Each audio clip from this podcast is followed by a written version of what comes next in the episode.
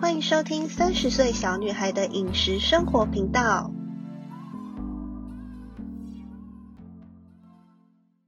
今天要来跟大家分享食欲之书喽，如何保持健康的饮食生活？主题叫做怎么样挑选蔬菜。今年可以邀请到 Cindy 来跟我们一起讨论，她平常都是怎么买菜的。OK，大家好，我是 Cindy，我现在在美国，所以我也很常去买菜。那我今天也可以跟大家分享我在美国买菜的经验跟怎么挑选蔬菜。对，好像每一家每一个国家的那个超市，还有就是买菜的嗯模式都不太一样。像日本的话，呃，它因为日本有规定，每一种农产品在贩售的时候都要清楚标示它的产。我都不知道美国的话有没有这个规定，还是说去超市的时候有看到，就是它的那个蔬菜水果上面会标示产地吗？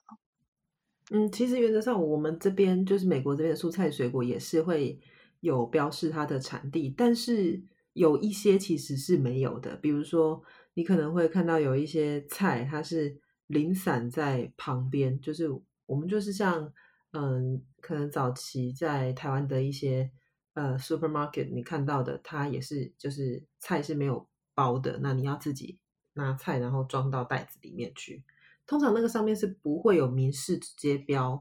菜的产地是从哪里来，但是有一个条码，其实你去扫的时候，上面除了会有价钱以外，其实是可以看得到，呃，它是从哪边来的，对，但是你哦所以不会直接肉眼看得很清楚。它是如果有包装的话，在美国有包装的蔬菜是会标示产地，但是如果没有标标呃没有包装的蔬菜，他们他在展示的地方没有写那个 POP，写说它是从哪边来的蔬菜，对，其实是不？会有的，对哦是，哦，嗯，那还是不太一样，因为日本是连没有包装的蔬菜也是要在 POP，就是海报或者是标呃那那种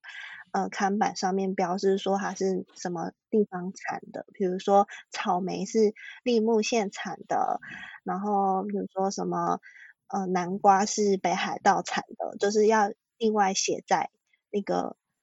板子上写一个 POP 这样子。就日本有这样的嗯。最近在呃看以前我在学校的一一本那个叫做《食欲食欲之书》的这一本书，然后呃之前有跟大家分享说怎么样吃比较健康，然后接下来就是想要跟大家分享，就是买菜的时候要怎么挑选，但是看起来好像是美国跟日本有点不一样。那今天就是想说跟大家介绍一下日本他们的蔬菜水果的挑选方式，然后跟日本他们这边的一些规定跟习惯。嗯，然，后他这本书里面就是讲到说，呃，在日本呢，你看起来漂亮、外表漂亮的蔬菜呢，不代表就是安全。然后嗯他想教大家怎么正确的选择安心的产品。呃，他列了几点，希望在挑菜的时候可以选择有产地生产者或者是栽培履历标示的产品。然后第二个是，比起温室栽培，要选择当地陆地栽培的产品。然后还有要挑选当地的产品，跟避免颜色太鲜艳的的农产品，还有比起切好的蔬菜，要选择整颗的，就是有那个超市里面有放的蔬菜，有些是有切过的，有些可能家里人没有这么多，或者是一个人，他们一下子买太多菜，可能冰箱放不下，或者是太久吃不完就会烂掉，所以他就会切好。但是这本书告诉我们说，切好的菜会影响到那食材本身的一些营养价值。为什么嗯在日本就是义务要标示原产地？因为他们就是有规定说这样子就是可以增加安心度，就是比如说，如果如果这一个产品它是没有标示原产地的话，你不知道这个蔬菜是从哪边来的，有可能它会农药超标，或者是呃，如果它原产地的栽培者的姓名也没有登录的话，那到时候有发生问题的时候，不知道要找谁。所以就是日本在这方面做的还蛮仔细的，就跟他们民族性很像。嗯，对。那有没有说，我好奇是有没有说，比如说哪个产地是呃，这就是日本会很首推说，哎，我们就是大家非常喜欢这些产地出来的东西，就它就是一个好的指标，这样子有这样吗？呃，有，就是刚刚讲到的第第三点吧，要选择当地的产品。嗯嗯，因为等一下第。第三点就是会讲说，为什么要选择当地产品呢？是因为在食物本身，它的基本就是在日本有有两句话形容，一个是生土不二，一个是一物全体。生土不二就是说人跟土地是一体的，不能分开切断，意思就是。呃，人在生活的地方要吃当地的食物、当季的食食物，才会有益健康。然后一物全体的意思就是一个食物要完整的，就是整个整个吃，不要切过，或者是比如说一个萝卜，你就是连它的萝卜叶子，然后它萝卜。本身那个白色的茎部的地方，还有它的果实跟全全部都要吃，才能得到这个蔬菜完整的生命力。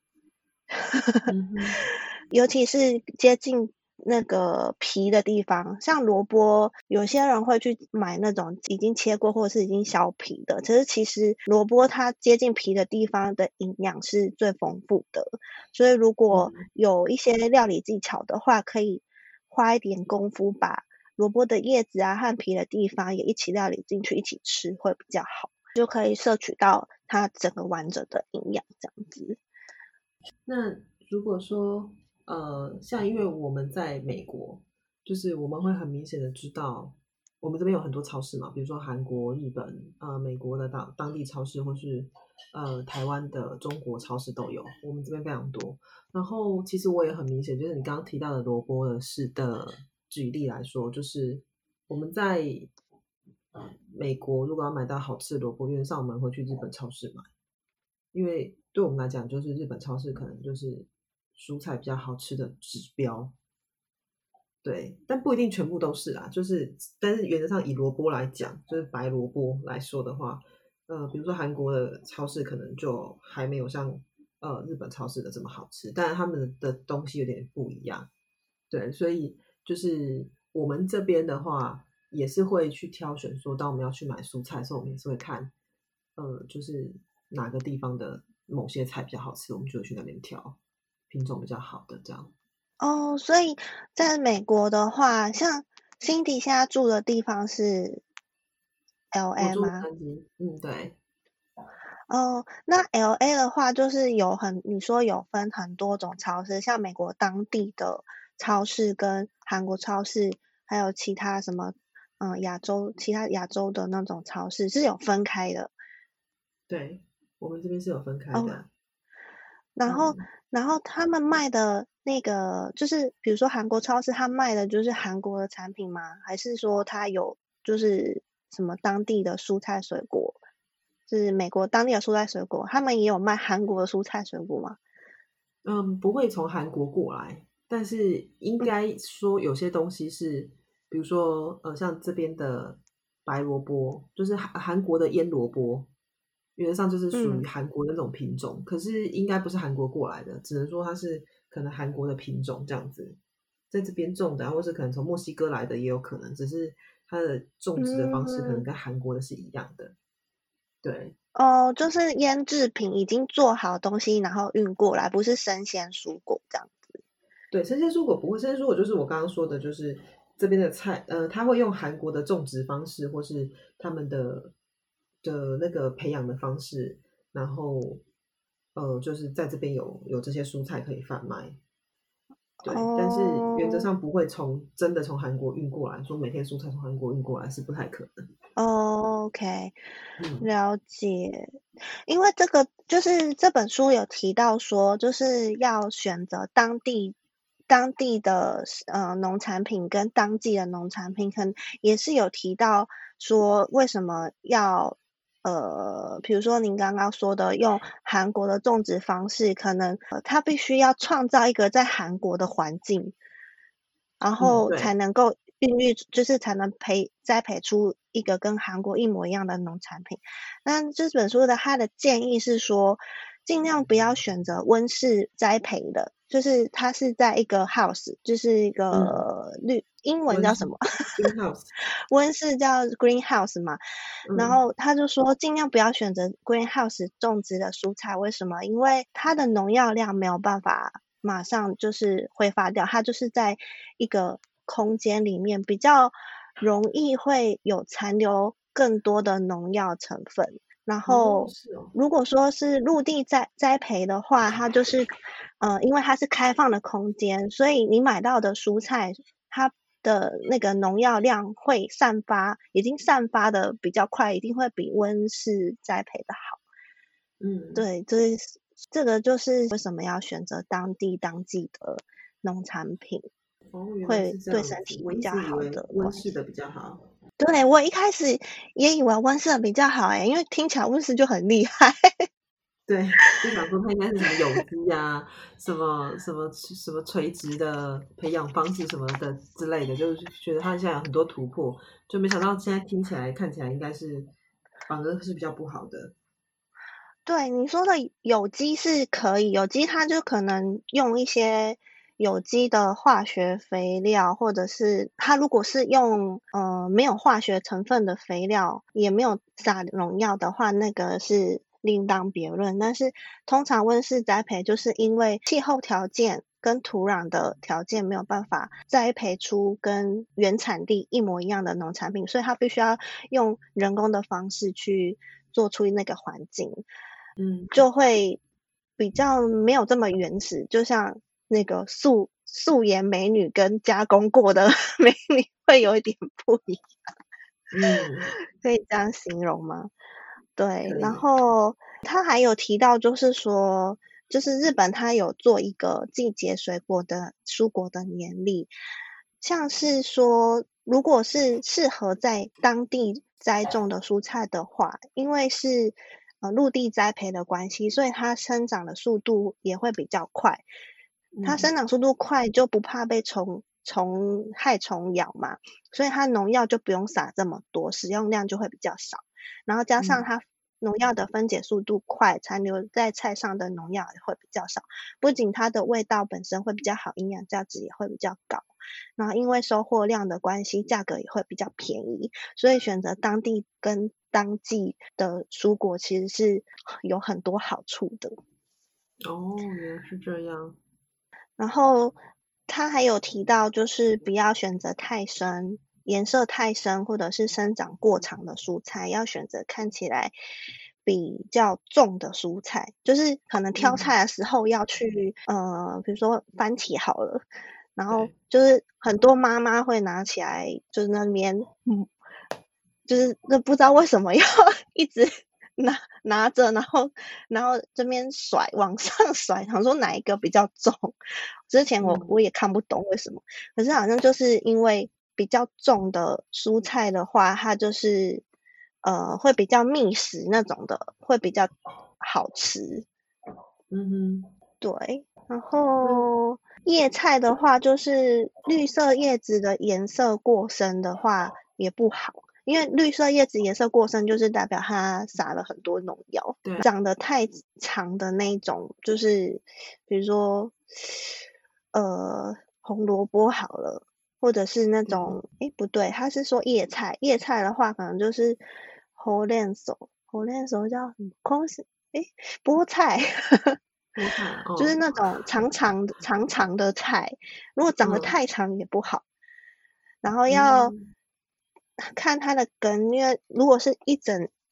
一整束菜的话，它下面如果有根的话，要选择根长没有那么直，因为如果根长得比较直，然后毛根比较少的话，是因为化学肥料使用太多的关系，所以尽量不要选择就是根太直或者是毛根少的，要选择毛根多的，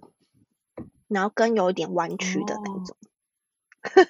嗯哼，很 detail，因为这都是我们平常不会想到的，就是平常我们都是讲说不要有被虫咬的啊，然后选一些漂亮的，啊然后就是要就是呃看起来又长又大，然后才会觉得是呃好的蔬菜，因为毕竟也觉得好像可以放比较久，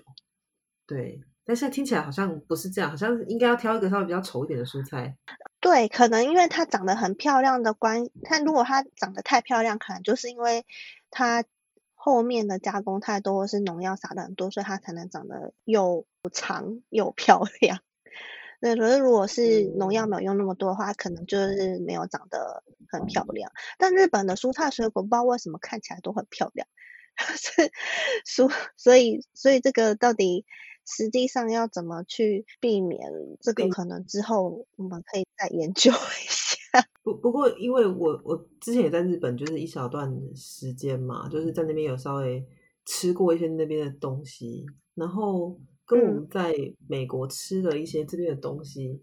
其实确实有点不一样。我我在想，会不会是跟水质也有关系？因为我我记得我们在日本吃的蔬菜。或是水果，或是甚至鸡肉、鸡蛋，我都觉得还蛮好吃。然后，呃，甚至会让我觉得，就是鸡肉什么也都很好吃、很嫩。那菜也是觉得很脆、很甜。可是在这里的，就是在美国，我觉得有点不太一样。就是，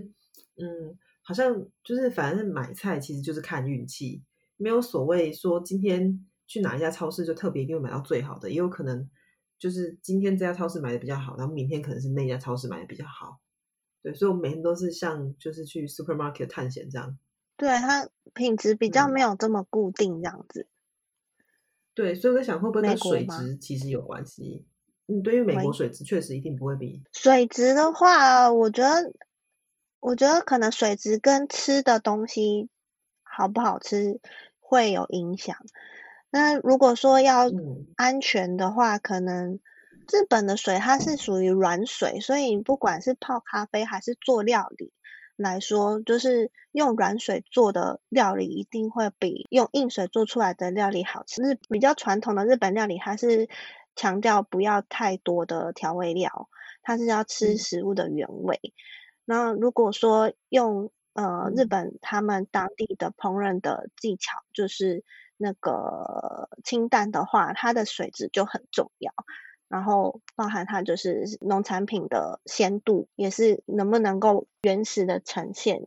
我觉得日日本在日本的东西会好吃是在这个，但是因为这个讲到水质的话，可能每一种领域的料理其实用的水质不一样。像法式料理，它就是法国那边的硬水质比较硬，但是为什么法国料理在法国吃会觉得？很好吃，因为法国的料理，他们的调理方式跟日本料理的调理方式又不太一样，所以就是可以，我觉得有一点可以像呼应到之前讲那个当地当季的水蔬菜水果，使用当地当季的蔬菜水果去做，因为像台湾他们呃有一些法式料理主厨，他们会用当地的食材融入融入在他们的呃法式料理里面。嗯，也是因为呃适合在台湾生长的蔬菜，然后用台湾的水再去做出来的料理，会比较符合就是当地的当地人的口味。那如果是硬要拿法国的水，然后来做呃或者是法国的食材，然后但是你用的是台湾的，比如说。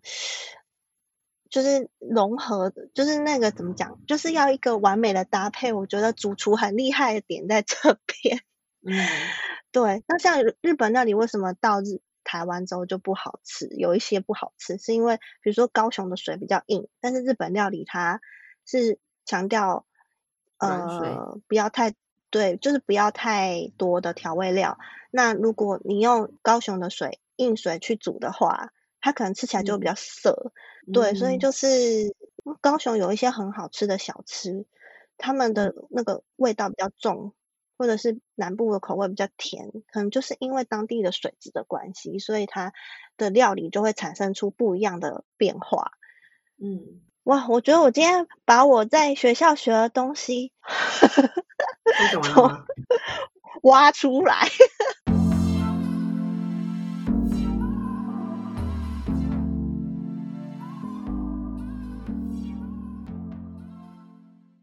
今天非常感谢 Cindy 跟我们分享她在美国超市是如何挑选新鲜蔬果的，也让我们可以了解到日本与美国超市的差异。若您喜欢今天的内容，请帮我们按赞、留言、加分享。若还没有订阅的话，记得帮我按订阅一下哦。你的支持是三十岁小女孩继续努力的原动力。